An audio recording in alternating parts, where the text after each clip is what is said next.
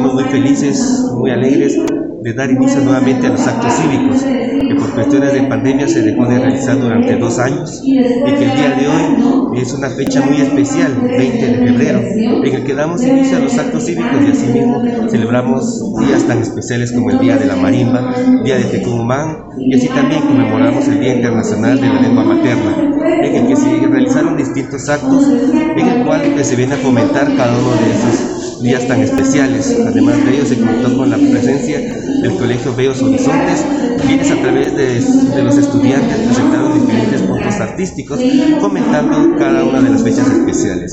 También se contó con la presencia de la Policía Municipal, Policía Municipal de Tránsito y el Ejército, quienes también engalanaron dicha actividad.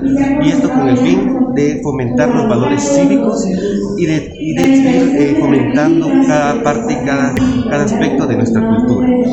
Esto puede abrir también la apertura para próximos eventos cívicos. Sí, claro. Así como hoy sería apertura con un establecimiento educativo, ya para el próximo mes ya se tiene planificado con dos establecimientos educativos, los cuales van a llevar el mismo lineamiento, en el que se van a conmemorar siempre lo que es un valor que se va a fomentar durante el mes y así mismo los días festivos de los cuales se va a conmemorar eh, ¿Algunos temas en especiales que se vayan a tratar en estos actos cívicos?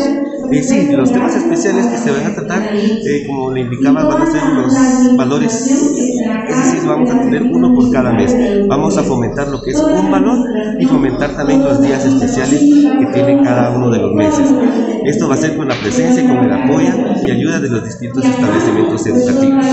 Informa Wilber Coyoy, Emisoras Unidas Quetzaltenango, primera en noticias, primera en deportes.